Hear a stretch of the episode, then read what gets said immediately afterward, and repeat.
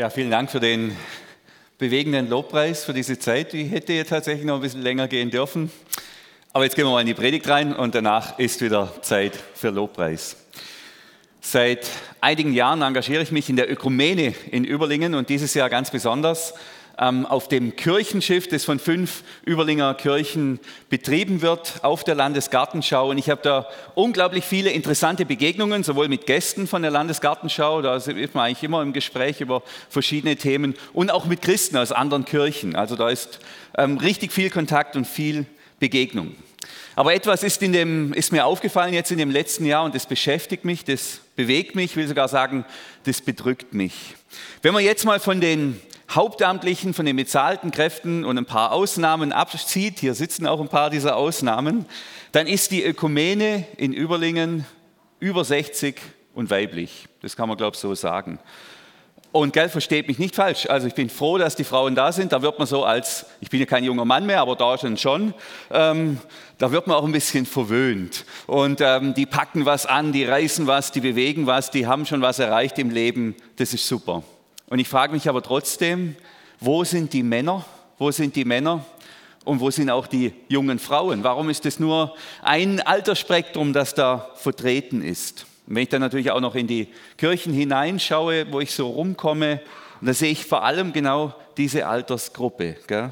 Und dann frage ich mich, wo, wo werden diese Kirchen, wo wird die Kirche sein in 20 oder 30 Jahren? Gell? Und das liegt ja nicht nur an der Konfession. Bei uns übrigens ist, ähm, sind, wenn man jetzt mal die Mitgliederliste anschaut, wobei die natürlich so seine Tücken hat, 50 Prozent unserer Mitglieder sind zwischen 50 und 70 Jahre alt. 50 Prozent. Und das bewegt mich, bedrückt mich, will ich sagen. Wo, wo werden wir denn sein als Lindenwiese in 20 oder 30 Jahren, wenn es nicht gelingt, dass da noch viel mehr junge Menschen wieder an Bord kommen und Teil unserer Gemeinschaft werden? Gell? Wir leben in einer Phase, das kann man so sagen, ich glaube, das muss man so sagen und das muss man auch ertragen und aushalten, das darf man auch nicht schönreden. Wir leben in einer Phase des Niedergangs des christlichen Glaubens, sowohl in unserer Gesellschaft wie auch in einer Phase des Niedergangs der Kirchen. Und das betrifft nicht nur die Großkirchen, das betrifft auch die Freikirchen. Überall, wo es ein vitales Leben in den Großkirchen gibt, gibt es in der Regel auch vitale Freikirchen. Aber das, das hängt alles zusammen. Also wenn der, wenn der Wasserstand sinkt, dann sinken alle, sinken alle, verdunsten alle. Das heißt, wir dürfen uns da nichts vormachen. Und seit Corona hat sich dieser Trend, meine ich, nach meiner Wahrnehmung jetzt noch beschleunigt. Viele, die mit der Kirche verbunden waren, die ähm, im Gottesdienst waren, die haben gemerkt, naja, es geht ja auch ohne, also in den letzten Jahren, es geht ja auch ohne. Das Leben geht ja auch ohne das weiter, dass ich jeden Sonntag in den Gottesdienst gehe oder mich in der Kirche engagiere. Ja, die merken sogar, ich kann sogar meinen Glauben leben, ich kann ja irgendwie auch meine Frömmigkeit pflegen. Ich bin ja sogar mit Jesus verbunden, auch wenn ich jetzt zwei, drei, vier, fünf Wochen nicht in den Gottesdienst gehe, nicht Teil einer Gemeinschaft bin. Und so verdunstet Kirche, verdunstet, ich sage mal, der öffentliche christliche Glaube in unserer Gesellschaft und keinen interessiert es. Ich würde mal sagen, das ist in etwa die Situation, in der wir uns befinden. Müsste ich jetzt ja rein menschlich sagen, also als Arbeitnehmer, ich arbeite ja für die Kirche, ähm, das ist ja wie die Braunkohle, das hat ja definitiv keine Zukunft. Ich müsste die Branche wechseln. Das tue ich nicht, weil ich glaube, dass diese Betrachtung eine Betrachtung ohne Gott ist und ohne die Möglichkeiten Gottes und Gott mit seiner Kirche noch was vorhat. Das zieht sich durch die ganze Kirchengeschichte. Und trotzdem ist die Lage ernst und das sollte man nicht schönreden. Es gibt so eine Tendenz in der Ökumene, dass man alles irgendwie dann doch noch schönredet und alles irgendwie verklärt. Nein, das ist eine ernste Situation. Die Kirche liegt in Trümmern, könnte man sagen.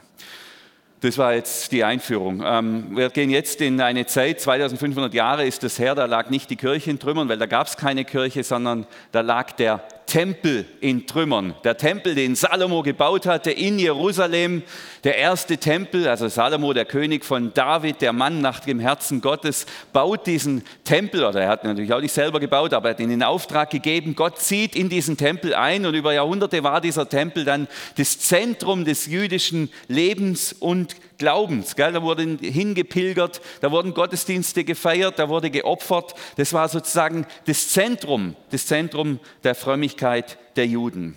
Und dann kamen die Babylonier, ein großes Volk, äh, aggressives Volk hat Jerusalem erobert, hat den Tempel zerstört und die Bewohner von Jerusalem zerschleppt. Und über Jahre, Jahrzehnte war dieses Jerusalem einfach ein Dorf, da haben noch ein paar Leute gelebt, aber es war verwüstet und eine Wüste. Das war die größte Katastrophe in der jüdischen Geschichte und zugleich die produktivste Phase des jüdischen Glaubens. Also da hat sich, die haben ihren Glauben nochmal überdacht. Viele Bücher im Alten Testament wurden da geschrieben. Da kam, hat mit der Katastrophe hat auch was Neues begonnen. Deshalb ist so ein Niedergang immer auch eine Chance.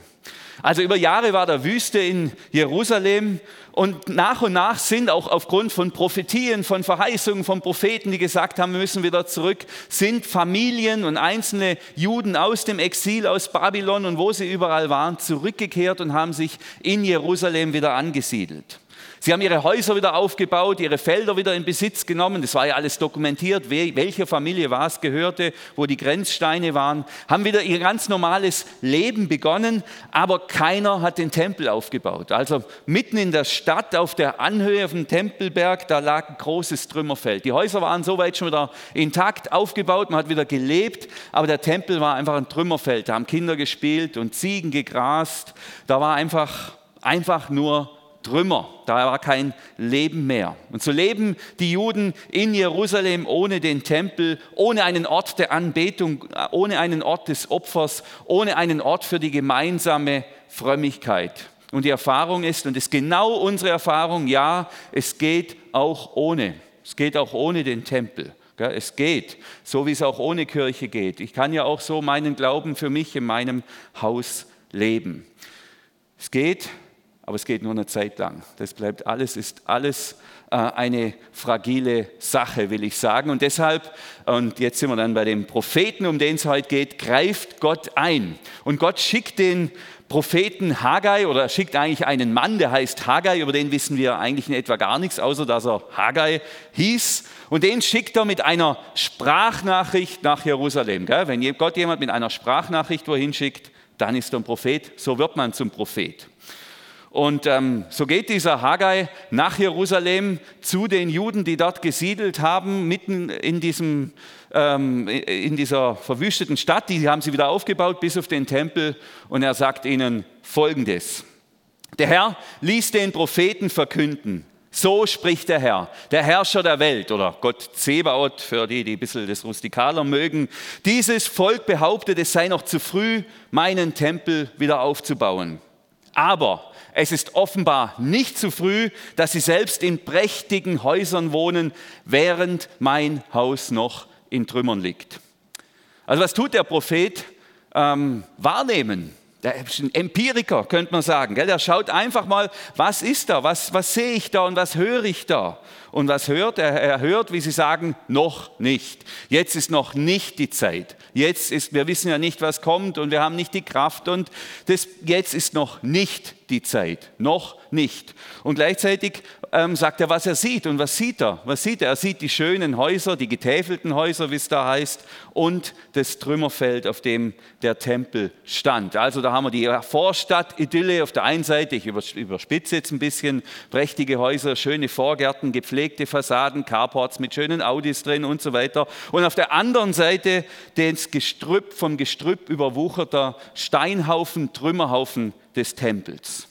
Und dann sagt er, ihr, habt, ihr sagt es zu früh, den Tempel aufzubauen, aber ihr habt euch doch schon prächtig eingerichtet. Also ihr lebt doch schon wunderbar. Also er sagt nur, was er sieht und setzt das Ganze in Relation.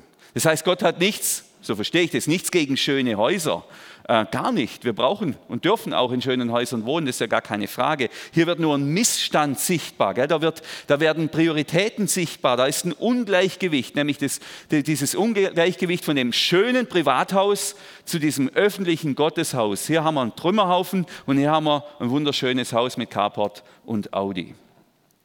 Ihr kennt es vielleicht manchmal, das, das löste mir auch so Irritationen aus, wenn beim Ehepaar, wenn die Frau, die fährt mit so einem rostigen Kleinwagen durch die Gegend und der Mann hat so ein schönes, dickes äh, Mittelklasse-Auto. Sie löst in mir manchmal dann so Irritationen. Also ich verstehe natürlich Geschäftsauto und so weiter, aber trotzdem. Ähm, da ist irgendwie ein Missverhältnis. Könnte auch andersrum sein, gell? Sieht man allerdings sehr selten. Und ich finde, das, was der Prophet hier sieht, das hat mich eben vor einigen Jahren, als ich, äh, vor einigen Jahren, vor einigen Wochen, als ich in, in der Bibel gelesen habe, hat mich das so angesprungen, war in der ökumenischen Bibellese, ich lese das und dann denke ich, wow, das klingt ja fast wie bei uns, fast wie bei uns. So fühlt sich das für mich zumindest an, unsere Situation. Gell? Seit Corona boomt das Privatleben. Häuser sind renoviert, also wir haben bei uns jetzt wunderbar renoviert, viele andere haben das auch getan, Keller aufgeräumt, alles Mediengeräte angeschafft. So, jeder hat so viel Fernseher gekauft, dass es keine Chips mehr gibt und was weiß denn ich. Alles wunderbar, alle eingerichtet, alle bereit für den nächsten Lockdown, wäre alles tiptop da. Ähm, alle aber irgendwie auch sehr beschäftigt mit dem Privatleben. Es ist ja auch schön, mal Zeit für, für die Familie, für Frau und Kinder. Das war super an dem Lockdown. Aber gleichzeitig leidet die Kirche, liegt die Kirche in Trümmern. Ähm, und auch hier ist wenig Engagement an vielen Stellen und viel Zurückhaltung. Ah, es ist noch zu früh. Es ist noch zu früh, wieder hier alles aufzubauen. Müssen, wer weiß, was der Herbst bringt. Es kommt mir alles so bekannt vor. Kommt mir so bekannt vor. Und ich habe mir gedacht, naja, wie wäre es denn, wenn ich jetzt den WhatsApp-Kontakt von dem Haggai hätte, gell? wenn ich jetzt dem seine Nummer hätte, dann würde ich den anschreiben und bitten, mal vorbeizukommen. Weil ähm, ja, es wäre ein Spektakel, so einen Prophet hier zu haben. Und ich dachte, ja, das mache ich mal. Ich versuche mich mal hineinzuversetzen in die Rolle des Haggais. Wie, was würde denn der Haggai zu uns heute sagen? Weil unsere Kirche liegt ja offensichtlich nicht in Trümmern. Was würde er sagen? Was würde er sagen? Und da habe ich jetzt hier volle Kanne Prophetenmantel mir geborgt. Also so vom Geruch her ist er schon so alt wie der, wie der Haggai. Und ähm, mein Kamelhaarmantel, ich weiß nicht, was der Haggai anhatte. Ich weiß nur vom Johannes dem Täufer, dem größten aller Propheten, der war so ein bisschen im Kamelhaar-Style unterwegs. Haggai. Ja, was sagt der Haggai? Nehmen wir mal für einen Moment an, ich bin der Haggai. Was sagt er uns?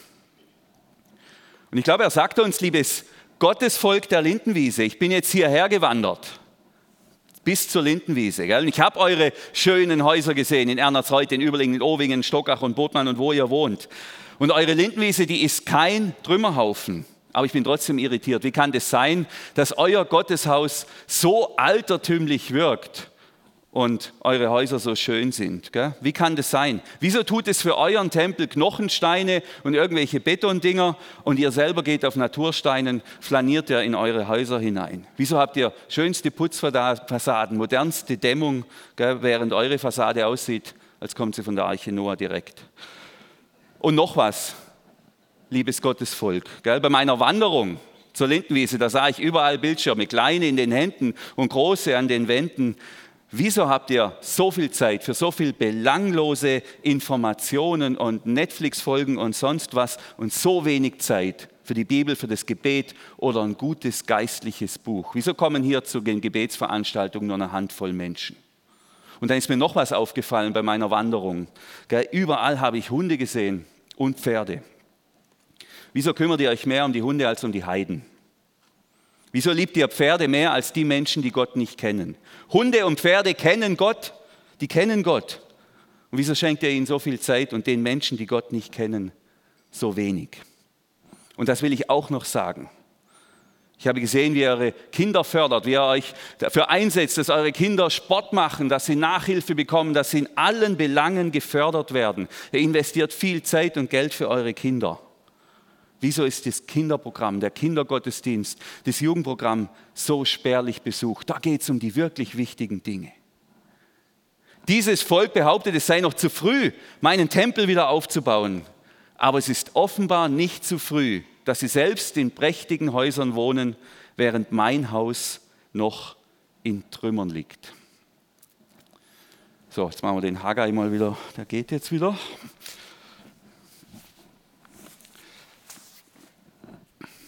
Danke, Haggai. Ich weiß nicht, wie es euch geht. Ich bin kein so ein guter Schauspieler. Und trotzdem bin ich froh, dass ich diese Worte so nicht sagen muss, gell? weil ich mich nicht trauen würde. Der Haggai sagt es aber. Der sagt es. Und der macht ja, der beobachtet ja nur. Er beobachtet ja nur, was sehe ich?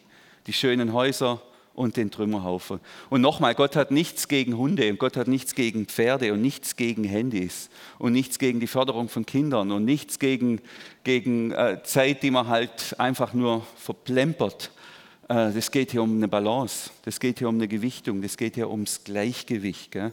Und hier wird ja deutlich, wenn man jetzt nochmal diese Bibelstelle vom Haggai nimmt, Gott, der Gott der Bibel, ist nicht nur ein Ich-Gott, er ist auch ein Ich-Gott, Ich und Gott. Er ist genauso ein Wir-Gott, ein Wir-Gott, ein Ich-Gott und ein Wir-Gott. Und man könnte es auch jetzt im Bild vom Haggai sagen, er ist ein Gott des Privathauses von meinem privaten Leben, meine private Beziehung zu Gott und er ist gleichzeitig ein Gott des Tempels. Beides, ein Gott des Privathauses und ein Gott des Tempels. Und der Glaube, so wie ich es mal sagen, der steht immer auf zwei Beinen. Der steht immer auf zwei Beinen. Das ist das eine Bein ist meine persönliche Frömmigkeit, die Beziehung, die ich persönlich mit Jesus pflege. Und hier im ähm, Matthäusevangelium das stille Kämmerlein, in dem ich bete, das ist das eine Bein. Und das andere Bein, ist die Gemeinschaft mit anderen Christen, das ist der öffentliche Glaube, das ist der Tempel, der gemeinsame Gottesdienst, die Anbetung Gottes, das ist die Kirche, die sichtbar wird und die, die, ähm, die präsent wird. Und der Glaube steht immer, nur, steht immer auf zwei Beinen. Man kann eine Zeit lang auf einem Bein stehen, natürlich kann man das jetzt über die Corona-Zeit, man kann auf einem Bein stehen, aber irgendwann, wenn dann ein kräftiger Sturm kommt, dann nimmt es uns um. Wenn wir nur in unserem Privathaus leben, nur privat Christ sein, nur Privatfrömmigkeit, das hält nicht aus auf Dauer. Das geht eine Zeit lang gut, aber es hält auf Dauer nicht stand. Deshalb sollte der Glaube auf beiden Beinen stehen. Und der Haggai sagt, Leute, ihr seid jetzt lange genug auf einem Bein gestanden, ihr habt euch jetzt lange genug nur um eure Privathäuser gekümmert. Es wird Zeit, es wird Zeit, es wird Zeit, dass der Tempel wieder aufgebaut wird, dass es dieses öffentliche, gemeinsame christliche Leben wieder in Vordergrund rückt eures Lebens. Wir sind nicht nur dazu berufen, in schönen Häusern alt zu werden, sondern ähm, wir sind auch dazu berufen, den Tempel Gottes aufzubauen. Und damit meine ich jetzt für uns die Lindenwiese als Gemeinschaft uns mit unseren Begabungen, mit Fähigkeiten in den Dienst Gottes zu stellen, sodass Gott hier geehrt wird, dass Gott sichtbar wird, dass hier ein Ort entsteht, von dem er, an dem er Gott spüren und erleben kann. 1. Korinther 3, da heißt es ja, ähm, Wisst ihr nicht, dass ihr als Gemeinde der Tempel Gottes seid und dass der Geist Gottes in euch wohnt? Wir sind der Tempel. Und wenn, die, wenn jeder nur in seinem Privathaus ist, in seinem Privatleben, dann entsteht da kein Tempel. Dann wird kein Tempel sichtbar, dann hat es keine Kraft, dann manifestiert sich das nicht in der Öffentlichkeit, nicht in der Region. Und dieses Wir, dieses Wir, das gilt es jetzt aufzubauen. Das, davon bin ich überzeugt. Das gilt es sichtbar zu machen. Das gilt es schön zu machen. Und das meint hier direkt vor Ort und auch unsere Online-Kirche. Auch wenn wir da noch Formen und Wege finden, wie das zusammenkommen kann. Dieses Wir, dieses zweite Bein, das da langsam verkümmert und wo die Muskeln abbauen und das wie langsam kraftlos wird, das gilt es wieder, auf das gilt es wieder zu stehen. Den Tempel gemeinsam aufzubauen. Und ich glaube fest, dass wir diesen Tempel, dass wir die Kirche auch sichtbar brauchen. In der Verfolgung verschwindet die Kirche in den Untergrund, aber sobald die Verfolgung aufhört, wird die Kirche wieder sichtbar, weil wir die Kirche auch sichtbar brauchen. Und nicht nur wir brauchen die Kirche, den Ort der Begegnung, den Ort der gemeinsamen Anbetung, den Ort der Ermutigung, den Ort der Korrektur. Nicht nur wir brauchen, sondern die Menschen aus unserer Region brauchen genauso eine starke, vitale, lebendige, äh, sichtbare Kirche. Wo sollen sie denn hin, wenn sie Fragen haben übers Leben? Wo sollen die Menschen hin, wenn sie Gott suchen, wenn sie merken, ich habe einen Hunger, ich habe einen Durst, ich, ich, ich suche mehr? Und es gibt keine Kirchen mehr, es gibt nur noch Kirchengebäude, aber keine lebendigen Gemeinschaften mehr. Wo sollen sie denn hin? Wir haben Buddha-Gärten, wir haben Kraftorte, wir haben lauter so blöde Sachen. Da, da gibt es das überall. Warum denkt keiner an die Kirche? Das wäre das Ziel, dass die Lindenwiese, ich sage es jetzt mal, ich übertreibe es jetzt mal ein bisschen, als Marke sich so etabliert, dass jeder, wenn er in der Bodenseeregion an Glaube denkt, denkt, okay, es gibt einen Ort, da kann ich hin. Da weiß, da werde ich Antworten finden, da kann ich Gott erleben. wenn es diese Orte nicht mehr gibt, gibt es auch keine Hoffnung, dann gibt es keine Perspektiven mehr. Und deshalb braucht es eine sichtbare, starke, vitale, lebendige Kirche. Ein bisschen erleben wir das am Vater unser Weg. Menschen kommen, und ich erlebe das auch, die kommen, um hier zu beten, weil es ein guter Ort ist zu beten. Natürlich kann man überall beten, aber es hilft, wenn ich weiß, ich kann dahin. Und es hilft, wenn ich weiß, da oben gibt es eine Kirche, da kann ich Gott erleben, da kann ich Gott begegnen, da bin ich willkommen, da sind Menschen, die mir helfen können. Und deshalb macht es Sinn, den Tempel aufzubauen. Davon bin ich überzeugt. Der Haggai, der geht hier sogar noch einen Schritt weiter. Ähm, da ist er noch mal radikaler. Wie gesagt, ich traue mich das alles nicht so. Ich muss mich immer verkleiden, um das so zu sagen. Gell? Der Haggai, der sagt, ähm, ohne Tempel, ohne dieses zweite Bein, Wenn ihr das nicht lebt, da geht ihr drauf. Gell? Wenn ihr nur in euren prächtigen Häusern bleibt, in eurer Selbstbezogenheit, wenn ihr euch nur um eure Themen, eure Sorgen, eure privaten Nöte dreht, da geht ihr kaputt. Denn der Mensch ist dafür etwas Größeres geschaffen. Der ist dafür geschaffen, für Gott zu leben. Der ist dafür geschaffen, seinem Leben einen tieferen Sinn abzuringen, indem er sich an einem größeren Projekt beteiligt, als eben nur das Schöne, das Prächtige Privathaus, wie es Haggai formuliert. Wenn ihr das nicht tut, dann geht ihr kaputt, da wendet sich alles gegen euch. So formuliert er es.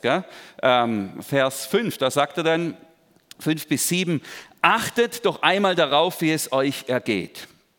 Ihr habt reichlich Samen ausgesät und doch nur eine kümmerliche Ernte eingebracht.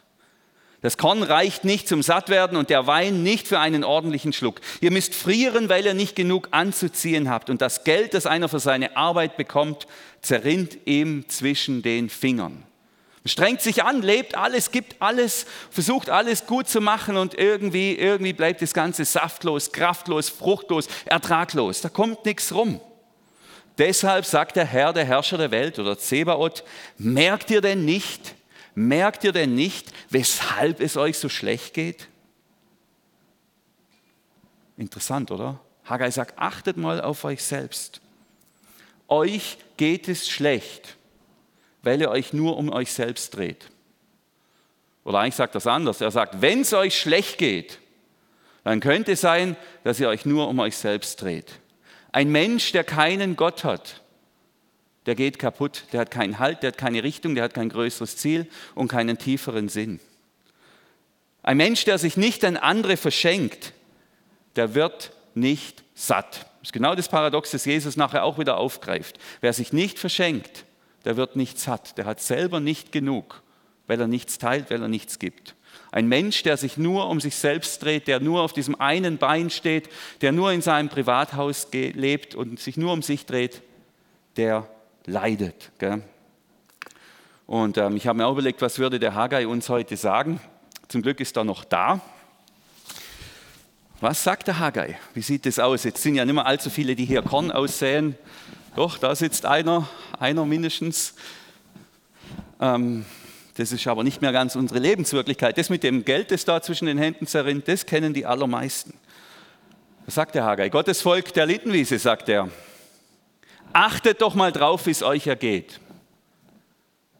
Ihr fahrt in den Urlaub und seid nicht erholt.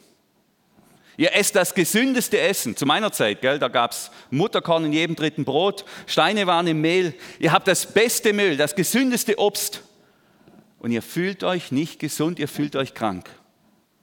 Ihr trinkt den besten Wein und das kräftigste Bier, ihr seid voll, aber nicht erfüllt.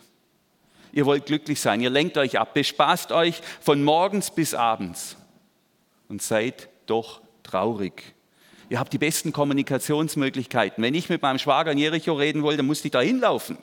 Ihr könnt anrufen, WhatsAppen, Zoomen, persönlich vorbeigehen, hinfahren, hinfliegen, was auch immer ähm, die besten Kommunikationsmöglichkeiten und trotzdem seid ihr einsam. Achtet doch mal drauf, wie es euch ergeht. Merkt ihr, merkt ihr, warum es euch so schlecht geht? Und wenn es euch schlecht geht, muss ja nicht bei jedem so sein, aber wenn es euch schlecht geht, dann kommt raus aus den Häusern, raus aus den Häusern und beteiligt euch am Tempelbau. Am Tempelbau. Raus aus den Häusern. Stellt euch auf das zweite Bein sagt Haggai. So, so muss ich wieder enthagaisieren.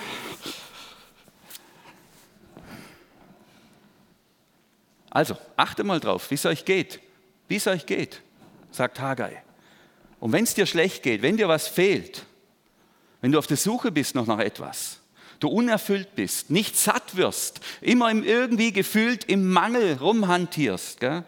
wenn das der Fall ist, dann gib Gott mehr Raum am Leben. Beteilige dich am Tempelbau. Das wäre das, was der Prophet Haggai uns sagt. Wir sind eben nicht dazu bestimmt, nur für uns selbst zu leben. Wir sind nicht dazu berufen, nur für uns selbst und unsere Familie da zu sein, sondern für Gott, zu seiner Ehre. Und das wird sichtbar und manifestiert sich am Bau, am sichtbaren, am öffentlichen Bau des Tempels oder der Kirche. Und der Haggai, der hat dann eine ganz klare Anwendung und er sagt, Geht ins Gebirge, schlagt Holz und baut meinen Tempel. Daran habe ich Freude, damit ehrt ihr mich. Also sagt Gott durch Haggai. Also es ist eine ganz einfache Anwendung. Ja, Leute, prächtige Häuser, Trümmerfeld, ähm, euch geht schlecht, wenn es euch schlecht geht, ihr wollt was ändern, ihr wollt wieder in ein neues Leben kommen, in ein sinnhaftes Leben, in ein erfülltes Leben, raus aus dem Mangel rein in die Fülle, in den Reichtum, ja dann ab in den Wald. Mit der Säge, mit der Axt, was man da halt hatte, äh, haut die Bäume um, bringt sie in die Stadt, die Zedern ins Gebirge und dann baut ihr den Tempel wieder auf. Das kann man jetzt natürlich nicht eins zu eins anwenden, wobei Holz machen immer auch sehr erfüllend ist, abgesehen davon. Ähm, und, irgendwann brauchen wir ja auch eine neue Fassade, wenn jemand einen Wald hat, bitte melden. Aber das ist jetzt ein anderes Thema. Was heißt es für uns? Was heißt es für uns? Und hier wäre nochmal meine letzte Frage an den Haggai. Kannst du das für uns übersetzen? Der Haggai sagt, Dan, das mache ich natürlich gern.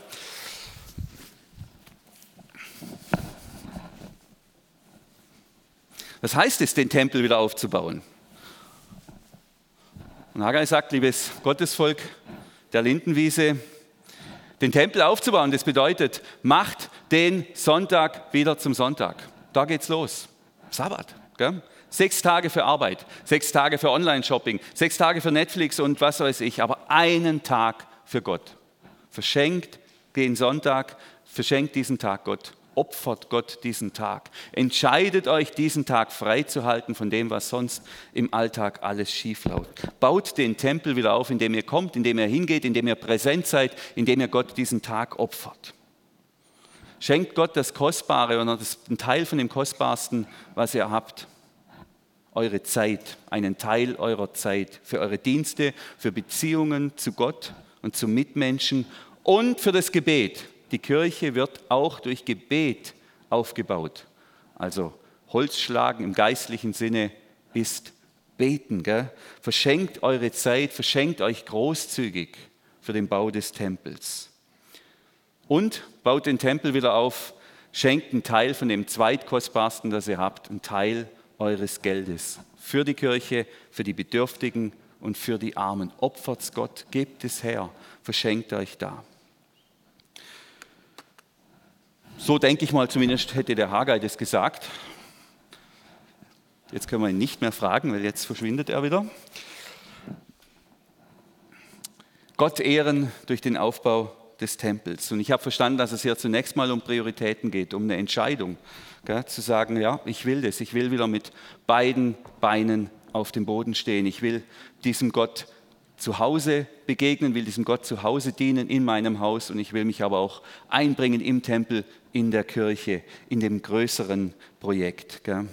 Es geht um Prioritäten, um Zeit und um Geld und um Einsatz, zu sagen, ja, es gibt noch etwas, das geht über mich hinaus, über meine Anliegen und Bedürfnisse hinaus. Ja, meine Frage ist, was ist dein Beitrag? Was, was sagt der Heilige Geist jetzt dir nach dieser Predigt? Spürst du da was? Regt sich da was? Wie geht's dir? Kannst du andocken bei diesem Gefühl, dass da noch was fehlt, dass du nicht satt wirst, dass du im Mangel bist? Gibt es einen konkreten Ruf? Gibt es einen Ruf, wo Gott dich auffordert oder zu dir sagt, komm, es ist Zeit, pack es an, pack es an. Für mich ist die Frage der Mediennutzung eines der Themen, die Frage des Gebets für die Kirche, wo ich merke, ja, da will ich mehr, mehr auf beiden Beinen stehen. Die Leute damals in Jerusalem die waren tief bewegt. Haggai ist einer der erfolgreichsten Propheten überhaupt der ganzen Bibel. Der erfolgreichsten Propheten, weil die Menschen haben auf seine Botschaft reagiert. Gell? Zerubabel, Jeschua und alle, die vom Volk von Juda übrig waren, nahmen sich zu Herzen, was der Herr, ihr Gott, ihnen durch Haggai sagen ließ. Sie erkannten, dass Gott den Propheten zu ihnen geschickt hatte und erschraken darüber, dass sie den Herrn nicht gebührend geehrt hatten. Also es geht wie ein Ruck durchs Volk und das Volk sagt, ja, wir, es hat ein Ende mit diesem Trümmerhaufen. Wir bauen den Tempel wieder auf. Meine Frage ist, wie reagieren wir heute? Die Kirche liegt in Trümmern. Ihr Zustand ist desolat. Das Privatleben, das Privatchristentum boomt. Aber als das Einbein-Christsein, das hält nicht lange aus, das hält keinen Sturm aus. Und Haggai fordert uns auf, uns mit beiden Beinen auf den Boden zu stellen und uns am Aufbau der Kirche zu beteiligen. Das ehrt Gott und macht uns satt und gesund. Lasst uns da mal einen Moment verweilen noch und dann gehen wir in die Lobpreiszeit hinein.